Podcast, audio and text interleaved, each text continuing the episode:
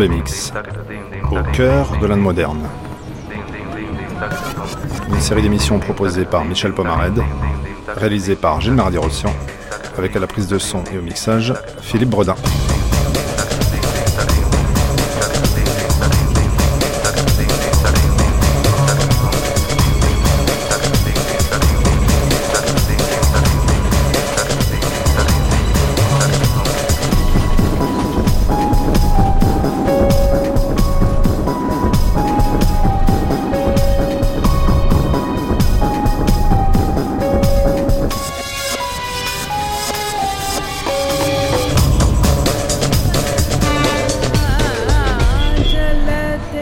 Bonjour, bienvenue dans le Bombay Mix. Depuis lundi, nous explorons ensemble la ville de Bombay.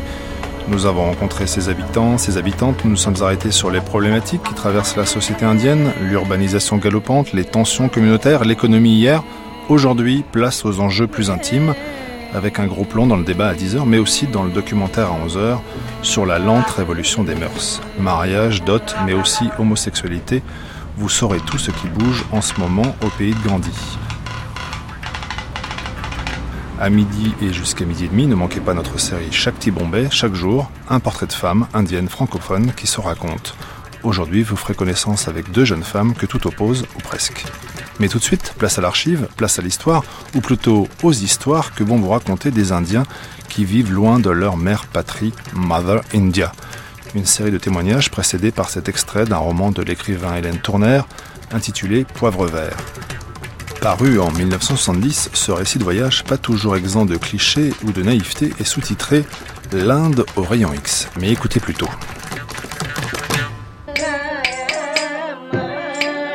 Si vous partez pour l'Inde, ne vous donnez pas la peine d'apprendre le tamoul et de déchiffrer le sanskrit. Les huissiers au chef couronné d'un nuage de tulle rose vous introduiront dans une assemblée nationale où les débats se tiennent officiellement dans les 14 langues figurant dans la Constitution. Mais tout le monde y parle anglais pour la compréhension mutuelle. Il faudrait être d'un primarisme occidental avéré pour imaginer qu'une langue inscrite à la Constitution soit un vulgaire véhicule de l'expression. Les 14 langues sont là symboliquement. Chacune représente l'un des 14 États confédératifs qui forment la République indienne, avec les six territoires sous contrôle. À éviter dans la conversation, comme l'Alsace et la Lorraine en 1870. En 1946, la Grande-Bretagne n'a pas accordé l'indépendance à l'Inde, elle l'a donnée individuellement aux princes et rajas liés par un traité à la couronne d'Angleterre et qui se partageaient 136 principautés et 450 petites juridictions. Les 586 princes souverains de l'Inde essayèrent de faire reconnaître internationalement leurs États, ce qui ne fait pas très sérieux à l'époque où nous vivons. C'était pourtant notre dernière chance de connaître l'hospitalité célèbre des Marathas. En 1947, ils trouvaient une base d'accord pour former l'Union indienne, qui devint République de l'Inde le 26 janvier 1950, après que quelques séries de massacres eussent accompagné le regroupement des musulmans dans le nouvel État du Pakistan. Il reste à régler un litige à propos du Cachemire, coupé en deux, que les Pakistanais considèrent comme une partie non encore libérée de leur territoire national et que les Indiens tiennent pour l'un des 16, ce n'est pas moi qui précise le chiffre, des 16 États de l'Union partiellement occupés par la force. Ne parlez du Cachemire pakistanais en Inde que si vous êtes décidé à quitter le pays dans la journée. Le choix des 14 langues officielles de la Constitution, 14 seulement pour un même pays, est une concession aux usages internationaux qui ne satisfait personne. On parle 845 langues en Inde et l'on imprime les journaux en autant d'alphabets. Certains, comme l'ourdou, se lisent de droite à gauche, d'autres, comme l'hindi, de gauche à droite. Le tamoul se regarde comme un point de dentelle et le devanagari se déchiffre comme un blason. C'est divertissant, mais n'encourage pas l'étude. Si vous voulez réellement apprendre le sanskrit, allez donc à l'école des langues orientales, à Paris. Et en Inde, demandez votre petit déjeuner en anglais.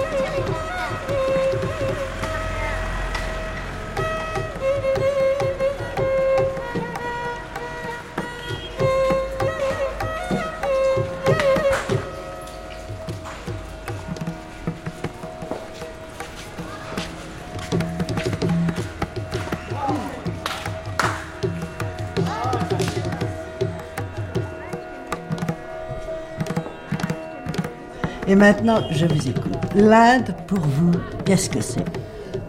C'est le bruit, l'odeur, et surtout une chose dont on n'a aucune sorte d'idée en Occident, c'est la foule. En réalité, ce bruit et cette odeur commencent à Port Saïd.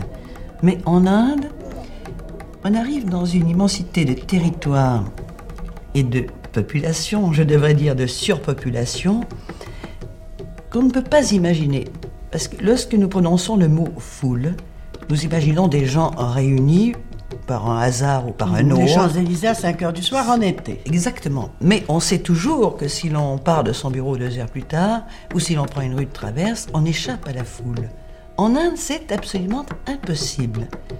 La foule est partout.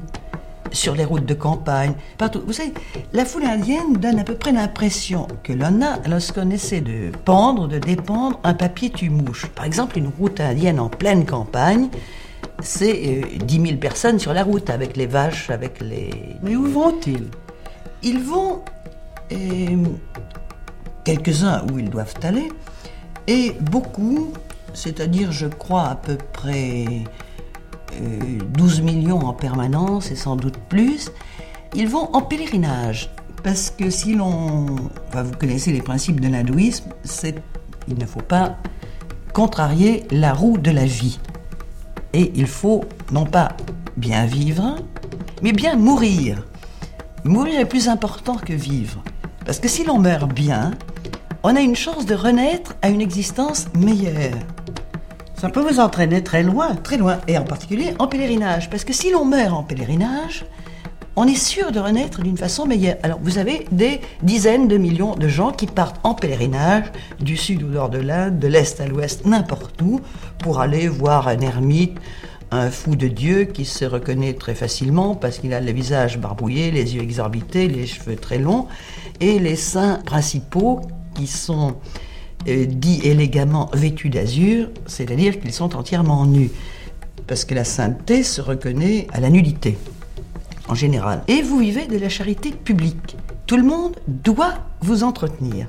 Beaucoup de gens vont mendier sans être saints. Par exemple, Monsieur Tata, qui est le, je crois, l'Indien le plus riche des Indes, ou de l'Inde, et l'un des hommes les plus riches du monde. Je sais que sa fortune dépasse celle de Monsieur Rockefeller. Le père de la dynastie, Monsieur Tata Père, qui possède les compagnies de navigation aérienne indienne, etc., à 70 ans, a dit Je vais mendier. Et il est parti sans rien emporter, même pas un bol à aumône. Il a mendié son bol à aumône et il vit, ses fils ne savent pas où, sur les routes de l'Inde. Mais alors, les pèlerins, qui eux ne sont pas saints, voyagent à la recherche des saints. Jusqu'à la mort, comme ça ils sont tranquilles, ils renaissent bien.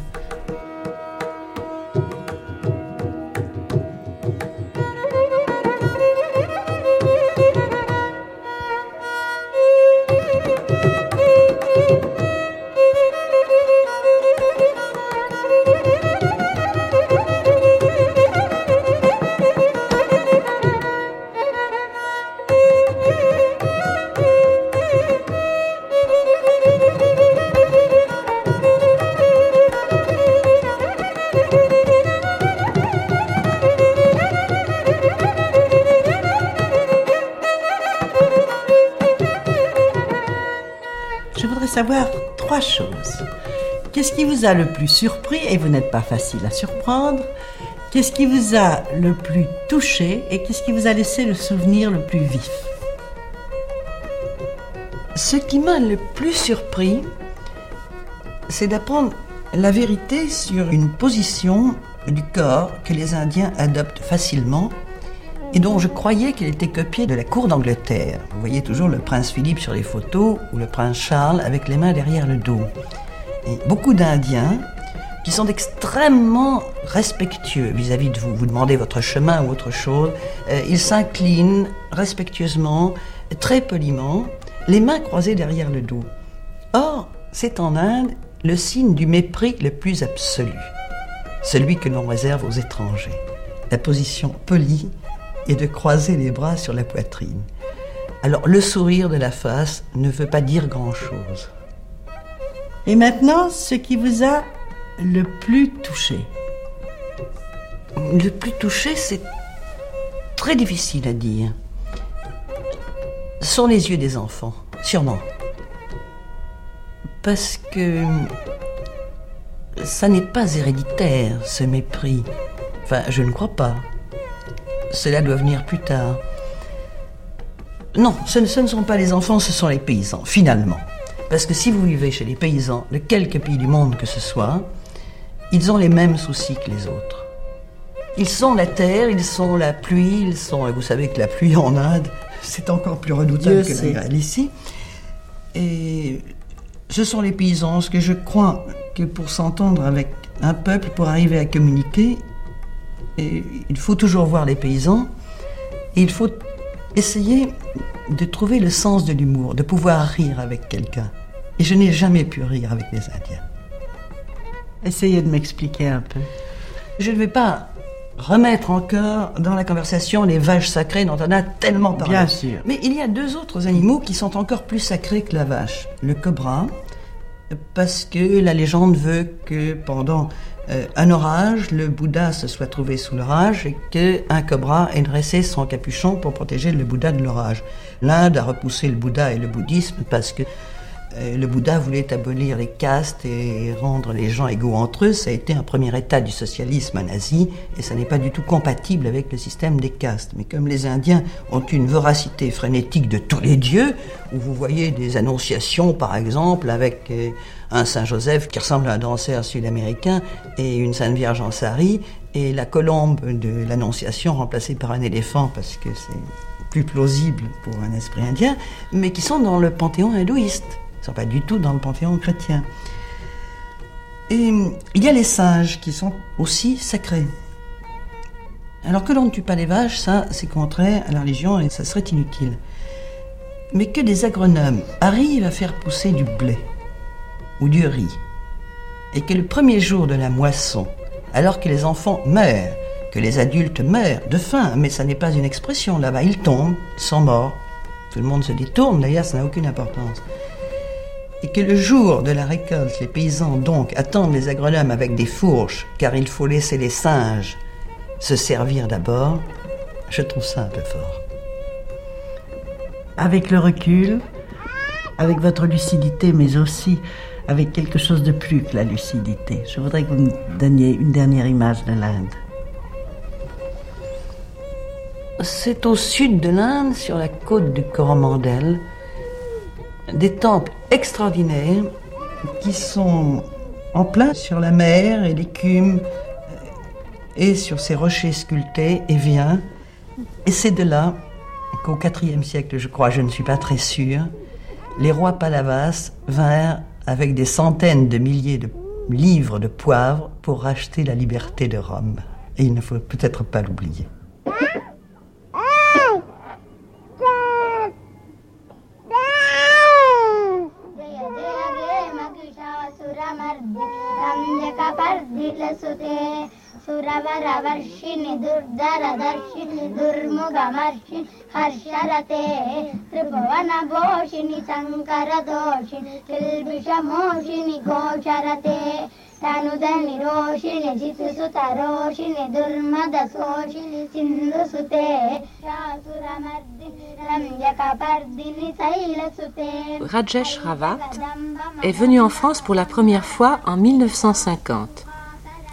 Il était alors étudiant à l'école des sciences politiques.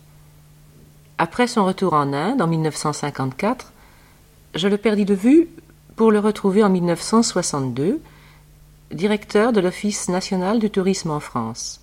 Rajesh Ravat est né dans les montagnes de l'Himalaya, dans le domaine de Jaltoba perché sur un piton à 3000 mètres.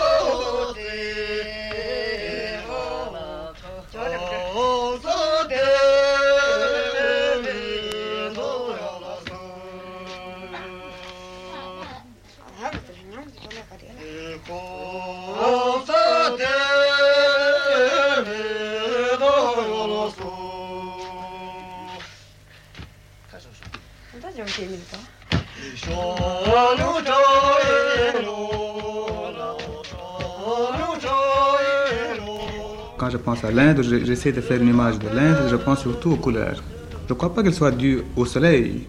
C'est une chose qui tient à l'Inde même, cette extraordinaire richesse de couleurs qui sont absolument indescriptibles, que ce soit dans les costumes ou dans ces couchers de soleil, euh, levées de soleil qui durent pendant une demi-heure, trois quarts d'heure.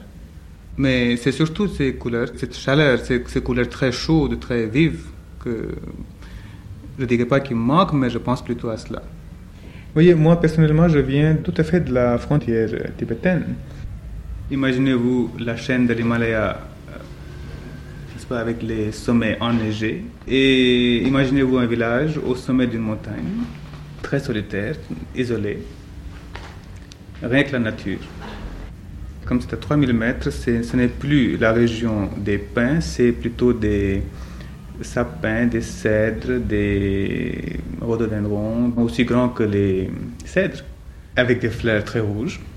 Ce qui fait que pendant la saison, quand les, rhododendrons sont fleuris, vous avez comme si la forêt était en feu. Les souvenirs d'enfance, c'est, il n'y a rien de spécial. J'ai pas eu une enfance heureuse ni malheureuse.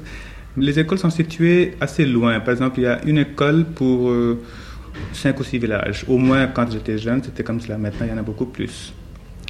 Donc, euh, le matin, très tôt, on, partait chacun de sa maison. Euh, on s'appelait mutuellement, donc il y avait toujours une bande de 5 ou 6 ou 10, 12. Et puis on partait. C'était vraiment une aventure. On partait, souvent c'était à 5 km, 6 km, 8 km. Alors ça faisait au moins une heure. Donc sur le chemin, on chantait, on dansait, on s'arrêtait pour jouer. Vous voyez, on arrivait vers peut-être 9h, 10h du matin. Et puis le soir, vers la tombée de, la nuit, on, on, rentrait tous. Alors on traversait les champs, on traversait les ravins, des vallées, on montait, on descendait. Mais je pense surtout à mon enfance comme beaucoup de rêves. Je passais par exemple des heures entières à, regarder le ciel, les nuages qui passaient. Parce qu'il y, y, a des nuages qui sont très beaux, au moins dans la région de l'Himalaya. sont dans la journée par exemple des nuages blancs qui prennent toutes les formes possibles. Vous pouvez vraiment regarder des heures sans vous fatiguer. Et il y a toute une sorte de, de comédie qui joue dans le ciel. Alors souvent, dans la journée, on s'échappe, n'est-ce pas? On va dans la forêt, très loin, très profond on s'assoit, on lit quelques livres et puis après on regarde le ciel. Ou on écoute la musique des forêts avec tous les oiseaux qui chantent. On chante beaucoup dans les montagnes. Donc non seulement on chante quand il y a des fêtes, mais on chante même en travaillant. Ce qui fait que quand vous marchez dans les montagnes, par exemple, vous entendez souvent un chant qui s'élève euh, de quelque part, vous ne savez pas d'où. C'est un chant improvisé où la chanteuse dit une phrase qui n'a aucune signification précise. Et ensuite, pour compléter la phrase, elle euh, chante une autre ligne, un autre vers qui a une signification. Ça se résonne partout parce que les montagnes étant partout, donc ça se résonne beaucoup. Et tout d'un coup, vous entendez quelqu'un d'autre répondre à ce couplet, quelqu'un tout à fait d'une autre direction. Alors souvent, souvent c'est un homme euh, qui répond à une femme ou le contraire. Et la première ligne est toujours quelque chose qui n'a pas tellement de signification, mais la deuxième ligne répond et le dialogue continue. Alors pendant des heures, la chanson continue, euh, c'est une sorte de dialogue et c'est très joli. Et vous qui n'êtes ni euh, dans une partie ni dans l'autre, vous comprenez toute l'histoire. Ce sont des histoires d'amour. Ce n'est pas nécessaire que ce soit une vraie histoire d'amour qui se joue. Ce sont des expressions de l'être, de la joie de vivre avec la nature.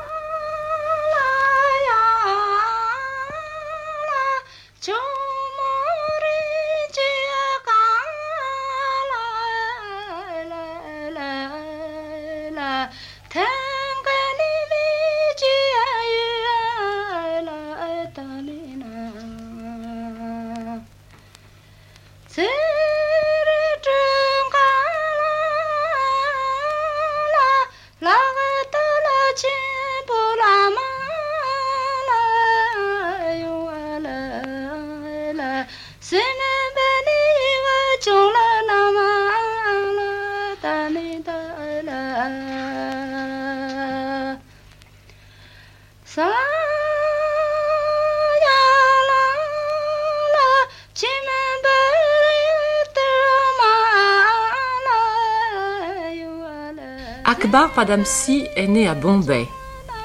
C'est un des grands peintres contemporains de l'Inde. Il partage son cœur et sa présence entre sa ville natale et Paris, où je l'ai vu arriver, jeune et timide, en 1950. Il va de l'une à l'autre ville, se passant difficilement de l'une et de l'autre. Mais lorsqu'il est en France, commence ce moment, Bombay lui manque, qu'il va rejoindre dans quelques mois pour deux années.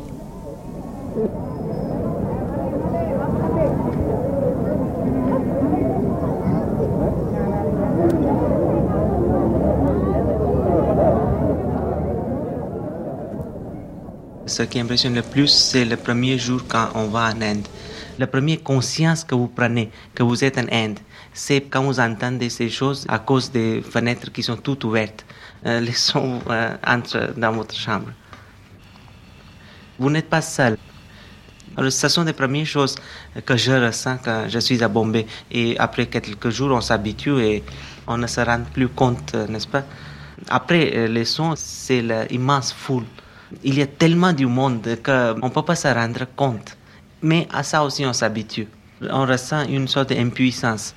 Impuissance devant les masses de problèmes qui vous entourent. Et justement, cette impuissance est due aussi au fait qu'on n'y peut rien.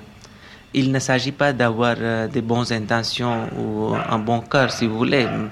Il s'agit d'un travail efficace. Et euh, pour moi, comme euh, dans mon métier, je spécialise dans la peinture. Et je ne sais pas ce que je peux faire. Mais ça n'empêche pas qu'on on ressent cela. Mais ça aussi, je vous dirais que même à ces choses, on s'habitue. Et on se tue lentement.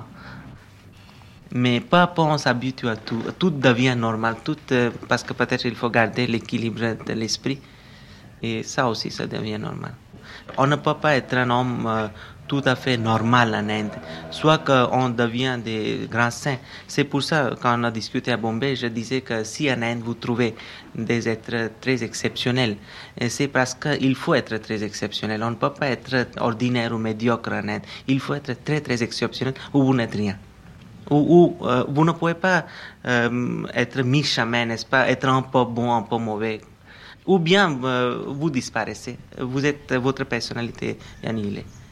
Enfin, c'est peut-être la revanche des problèmes contre l'homme.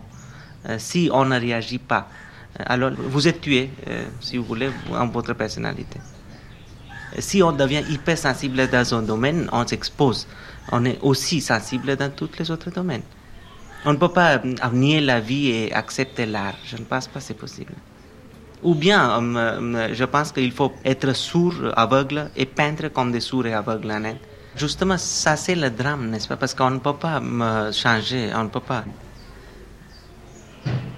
Ce sont des brefs moments, n'est-ce pas, où on ressent, mais vous arrêtez à sentir. Vous pas, pas après six mois, un an, vous voyez rien. Enfin, la seule chose qu'on trouve dommage, c'est de savoir que peu à peu, on devient de plus en plus insensible. Tout en restant normal, on devient insensible. Alors ça, c'est un choc parce qu'il y a eu une communication et soudain, il y a une rupture. Il faut un peu de temps pour réétablir un équilibre.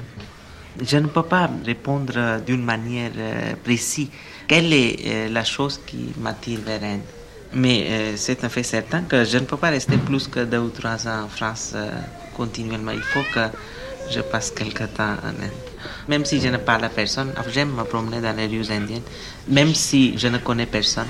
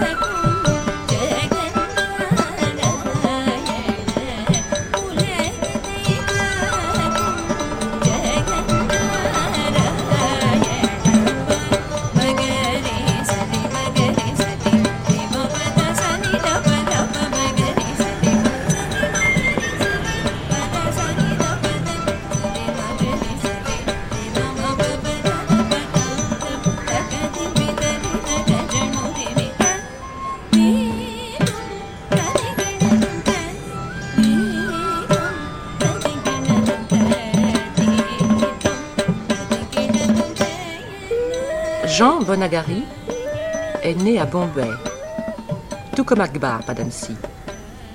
Il habite la France depuis 15 années. Ces 15 années ont été coupées par un retour de 3 ans à Bombay, où il est détaché par l'UNESCO à la direction du service cinématographique indien. Il est donc cinéaste et l'auteur de documentaires admirables sur son pays. Frény, sa femme, est née dans la même ville. À quelle Inde songent-ils tous les deux lorsque les saisit le mal du pays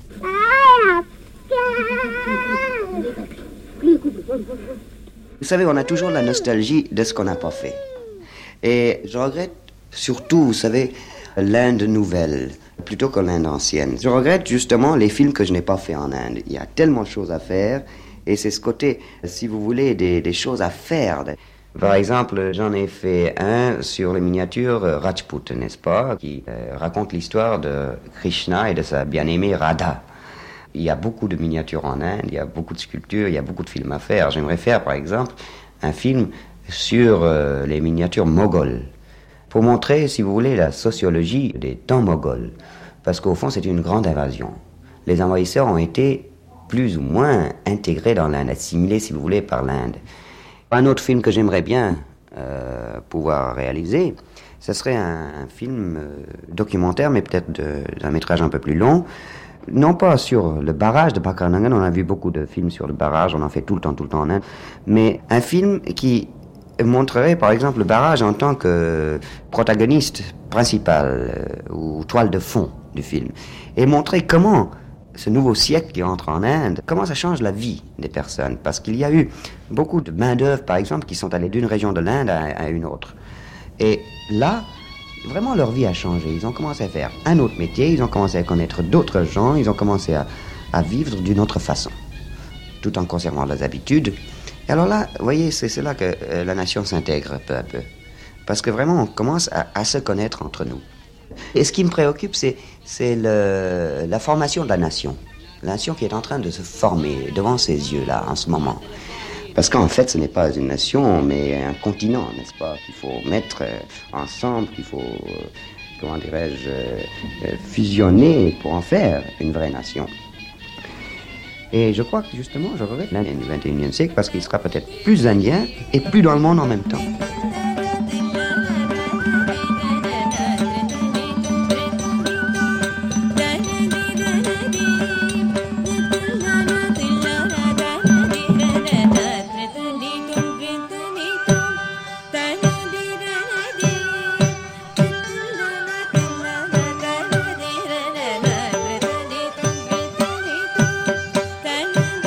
Le XXIe siècle sera indien. En tout cas, que ce soit dans ces archives des années 70 ou dans les récits d'aujourd'hui, les Indiens n'en finissent pas de se raconter, de se définir, notamment sous l'angle de la spiritualité ou de la philosophie. Exemple avec cet extrait du grand roman indien de Sachi Nos philosophes essaient de faire tout un plat de notre grande religion védique, en soulignant sa spiritualité, son pacifisme, son pansophisme élevé, et il laisse de côté ou bien maquille ses superstitions, ses inégalités, son obscurantisme. Cela est très typiquement hindou. L'hindouisme est la religion de 80% d'Indiens, et en tant que mode de vie, il envahit presque toute chose indienne, apportant à la politique, au travail et aux relations sociales la même souplesse de doctrine, respect pour la coutume et éclectisme absorbant qui caractérise la religion, ainsi que la même tendance à respecter un dogme usé jusqu'à la corde adorer les vaches sacrées et prodiguer une déférence indue au gourou. Sans parler de sa grande capacité à négliger ou à transcender une vérité dérangeante.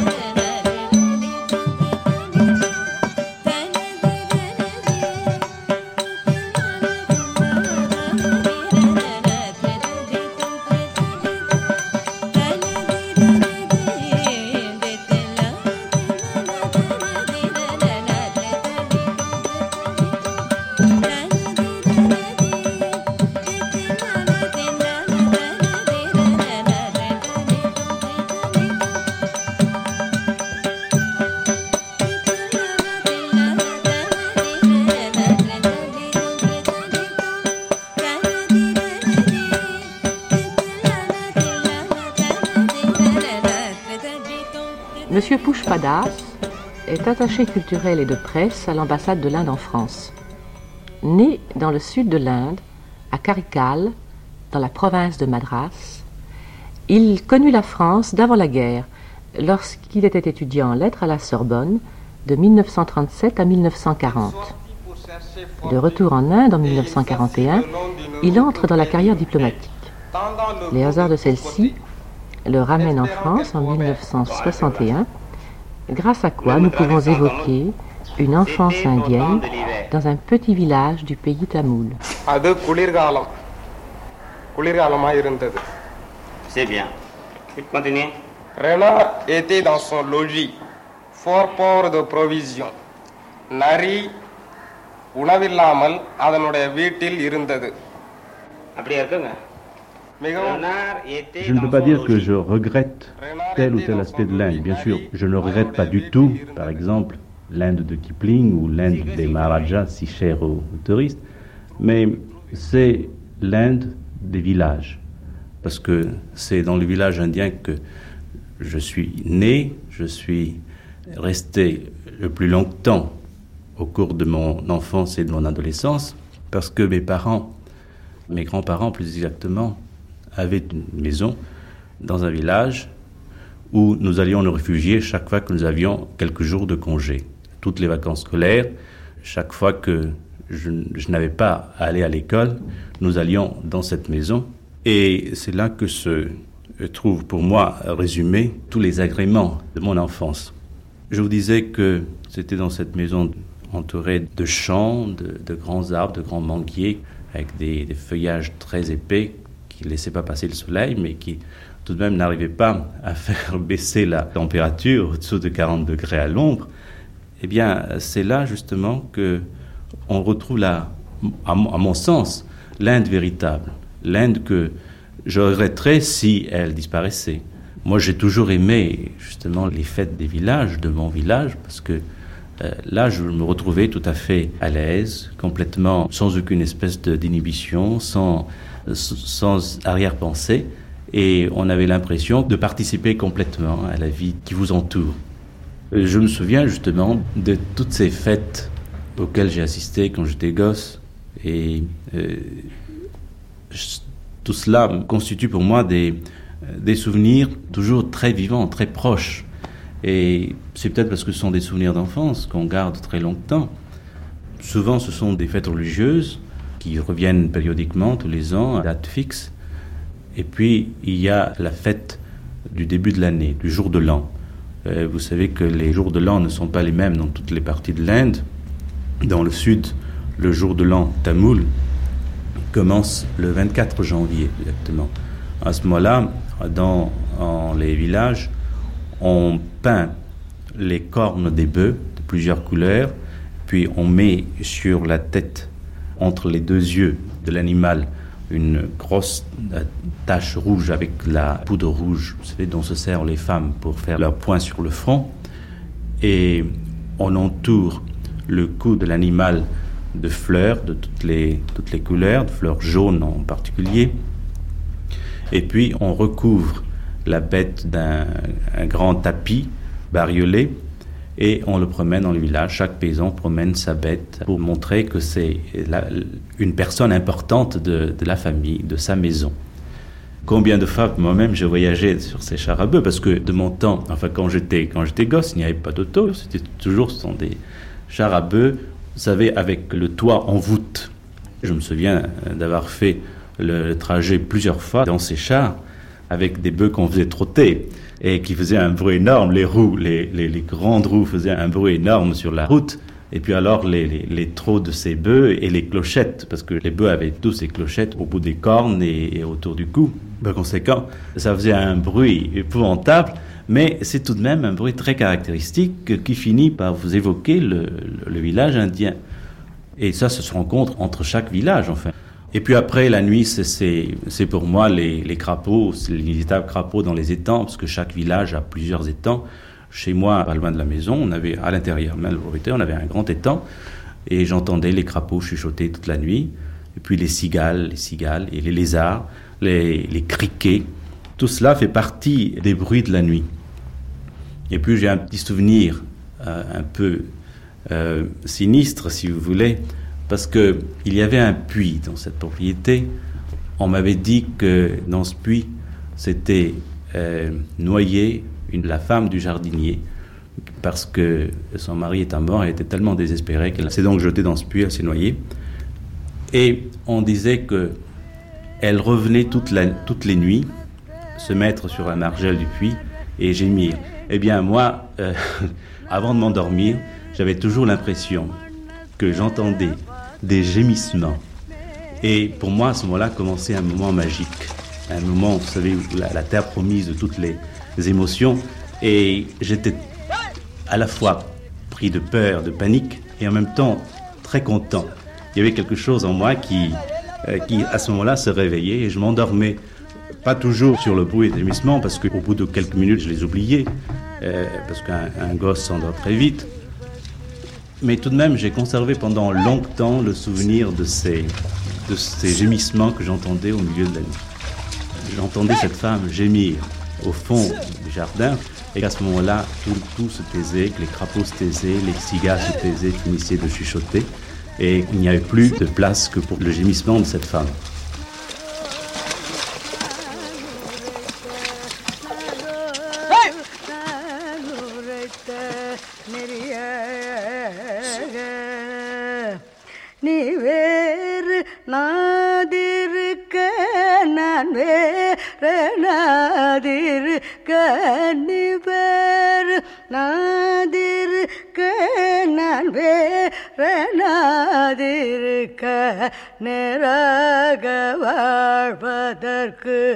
அருகூர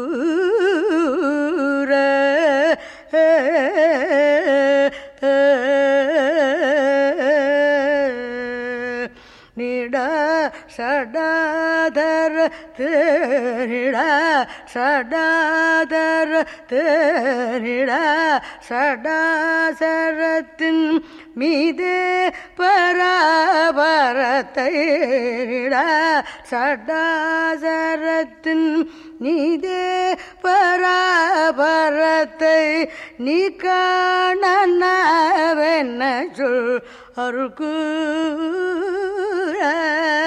அருக்கூற செபேர் மீஷ சுற்ற மாஜான போதர் புதி செபேர் மீஷ சுற்ற மாஜான போதர் புத்தி சிறகவேயுரைக்க சிறக வேயுரைத்த Gurunatha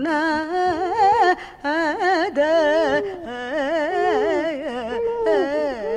Pénétrons maintenant dans l'Inde d'Usha Chatterjee. Usha Chatterjee, comme ne le précise pas la présentatrice à l'époque, est une grande dame dans son pays. Loin d'une Hélène Tourner qui découvre dans les années 70 le pays des Maharajas, Usha Chatterjee écrit dans les années 50 de nombreux ouvrages savants comme La danse hindoue ou Maître et disciple. À chaque fois, elle interroge notamment la place de la femme en Inde et bien sûr aussi la notion de spiritualité. La plus haute spiritualité, le fleur de la spiritualité hindoue, pour moi, c'est la théorie de Vedanta, où il n'y a pas de dualité. Tant qu'on est dans l'état de dualité, il y a le rituel, il y a des fleurs, il y a des offrandes, il y a des bateaux d'encens, l'eau. Mais quand on est ensemble avec l'être supérieur, il n'y a pas de dualité. Et ça, c'est la fleur de la spiritualité hindoue. Vous trouvez ça dans les essences de Veda, c'est-à-dire dans la partie qui s'appelle Upanishads, Aranyaka, et c'était concrétisé par Shankara au 8e siècle. Et Bouddha avait prêché la même chose, c'était la spiritualité. Notre président, Dr. Radhakrishnan, qui est un des plus grands euh, savants du monde, il a écrit au moins une vingtaine de livres. Il est honoraire, professeur honoraire à Oxford. Lui, il écrit dans son livre Religion de l'Est et Ouest, il dit que le bouddhisme était l'essence, quintessence de la spiritualité brahmanisme. Ça n'a rien à faire avec les prêtres, les temples, les rituels, qui a pris beaucoup trop d'importance à un moment donné. C'est pour ça le reste Bouddha a voulu le réformer. Eh bien, depuis le temps védique, il découle en Inde cette filet spirituel. C'est une espèce de filet doré qui appartient à l'Inde entière et dans toutes les castes appartient. Parce que nous avons des grands saints qui viennent de, de castes extrêmement inférieures. La sainteté n'est jamais réservée à la haute caste. Mais le moment où on renonce la vie, on perd la caste aussi. Le sannyasi, nous voulons dire par là l'homme qui a abandonné tout. Eh bien, lui-même, il n'a plus de caste. On n'a jamais le droit de demander à un sannyasi quelle caste appartenez-vous, parce qu'il n'a plus de caste après. Il n'y a plus de rituel non plus. C'est la vie de renoncement total. Eh bien, c'est ces catégories de l'homme qui ont gardé le foyer de la spiritualité hindoue et se découle encore aujourd'hui. C'est la femme qui garde le foyer de la spiritualité hindoue. C'est elle qui, qui allume le feu sacré à 6 heures du soir auprès de cette sacré arbre sacré de Tulasi, qui est le symbole du Seigneur Krishna. C'est elle qui enseigne ses enfants de prier, de s'asseoir par terre. C'est elle qui fait réciter tous les mantras à ses enfants. C'est jamais l'homme. Même si l'homme a tout le temps disponible, si c'est un grand seigneur, mais c'est pas lui qui enseigne son enfant, c'est la femme.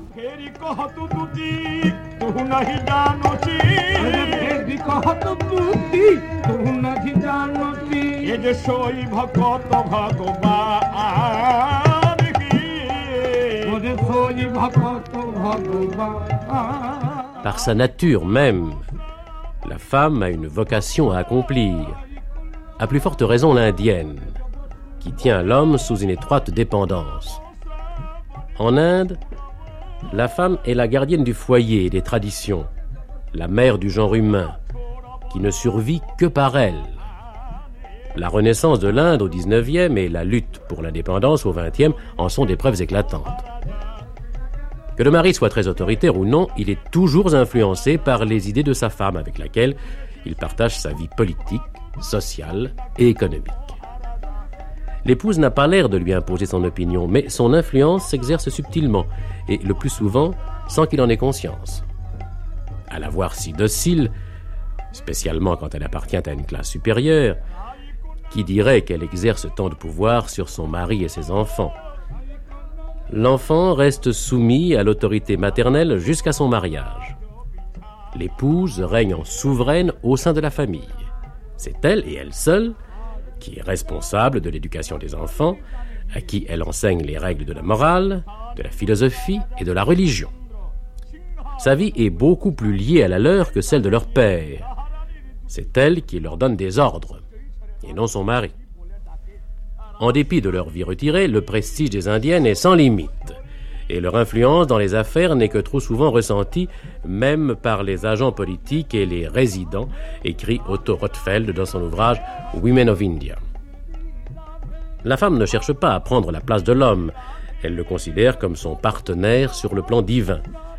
Cette attitude traditionnelle a, depuis des siècles, guidé et aidé les Indiennes à garder leur équilibre psychologique et spirituel.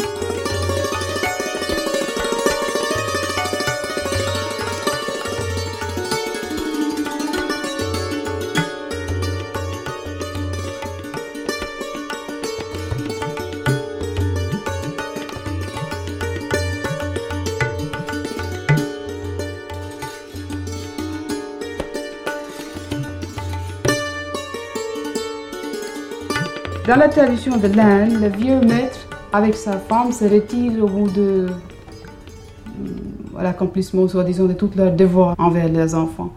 Alors, ils peuvent vivre dans une partie de la maison comme des sages, absolument, et d'une manière très, très retirée. Et les enfants viennent le voir euh, dans la journée, mais ils vivent exactement comme dans un ashram. Qu'est-ce qui pousse à vivre dans un ashram euh, toute une partie de la population? Évidemment, je ne peux pas dire que chaque être dans chaque ashram, c'est un grand yogi non plus. Il y a beaucoup qui essayent d'échapper les responsabilités de la société et de sa famille. Ça, c'est certain. Il y a beaucoup de charlatans également. Mais la tradition de l'ashram est une vieille tradition en Inde.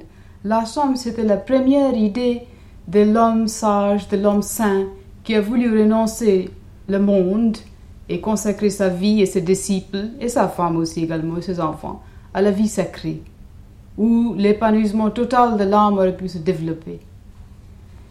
Pour cela, il fallait dégager certaines choses dans lesquelles la société est engagée pour lutter, les guerres, les choses sociales, réformes, toute espèce d'engagement pour une société.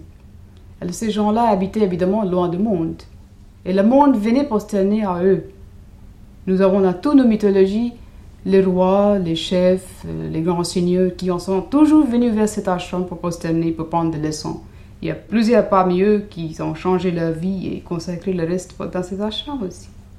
Ces ashrams sont maintenus par des disciples de ces saints hommes, autour de lesquels cet ashram se construit, n'est-ce pas? C'est maintenu par des gens disciples riches qui contribuent une certaine euh, partie de leurs revenus à la maintenance de cet ashram, ce genre d'ashram. La vie est réduite tout de même au minimum. Ils mangent des choses extrêmement simples, ils, s'habillent très simplement. La vie est très simple, c'est une vie de l'esprit seulement. Dans les ashrams de ordre de Shankaracharya, c'est-à-dire une très vieille ordre qui règne depuis le euh, 8e siècle, c'est-à-dire. Dans ces genres d'ashrams, de chaque endroit, parce qu'il y a plusieurs fondations dans plusieurs villes de l'Inde, il ne peut pas avoir beaucoup plus que 20 brahmacharis, c'est-à-dire les moines. Ça, c'est l'idée de la chambre le plus stricte. Là, les femmes n'ont pas le droit d'habiter, ni les étrangers, ni les hindous qui ne sont pas des brahmacharis. Elles peuvent venir pour des fêtes, pour entendre un maître, et puis aller à la maison le soir. On n'a pas le droit d'habiter. Est-ce qu'il y a des ashrams euh, où il y a des femmes et où les hommes ne sont pas oui. Mais ce sont les monastères ou ce ne sont pas les monastères? Oui, c'est un genre de monastère parce qu'il la vie est consacrée entièrement aux prières. Je crois Ramakrishna Mission a fondé de, de monastère dans ces gens. Pour moi, la vie, c'est une mission. Mission, c'est-à-dire, nous venons de Dieu et nous devons retourner à lui par une procédure de perfection. Et dans toutes les religions, je crois, on dit la même chose. Cette perfection est donnée par l'homme qui a révélé cette religion. Et nous devons nous parfaire. Et la spiritualité pour moi dans mon pays, c'est l'épanouissement de cet enseignement et aller vers ce chemin petit à petit au plus vite si on a envie. Tous nos arts découlent de la spiritualité hindoue. Tandis que dans les autres pays, l'art ne découle pas de la plus haute spiritualité qui était créée par les sages et par la révélation divine. Toute la civilisation, tout le code moral, éthique, même le code de la guerre est fondé par eux. On dit qu'il faut donner le maximum chance à votre ennemi avant qu'il vous ait engagé dans cette guerre. Il faut lui envoyer plusieurs messagers pour établir la paix pour résoudre une solution par la paix. Mais si l'ennemi ne veut pas écouter, dans ce cas-là, il faut s'engager. Donc toute la civilisation découle de ces sages de l'Inde. Et c'est ça qui fait la grande différence entre l'Inde et les autres pays antiques. L'homme qui est responsable dans l'Inde de la spiritualité, ces hommes existeront toujours. ஞான விநாயகமே சரணோ ஞான விநாயகமே சரணோ நல்லவனே மக்கள் வல்லவனே வருகிறது ஞான விநாயகனே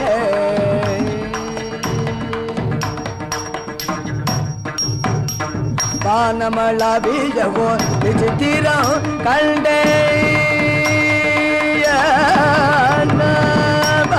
வானமள வீழவோ விசித்திரம் கண்டேன் மன்னவனே மெய் பரமானந்த கொண்டேன் மன்னவனே மெய் பரமானந்த கொண்டே Mother India. Documentation INA, Arnaud Plançon.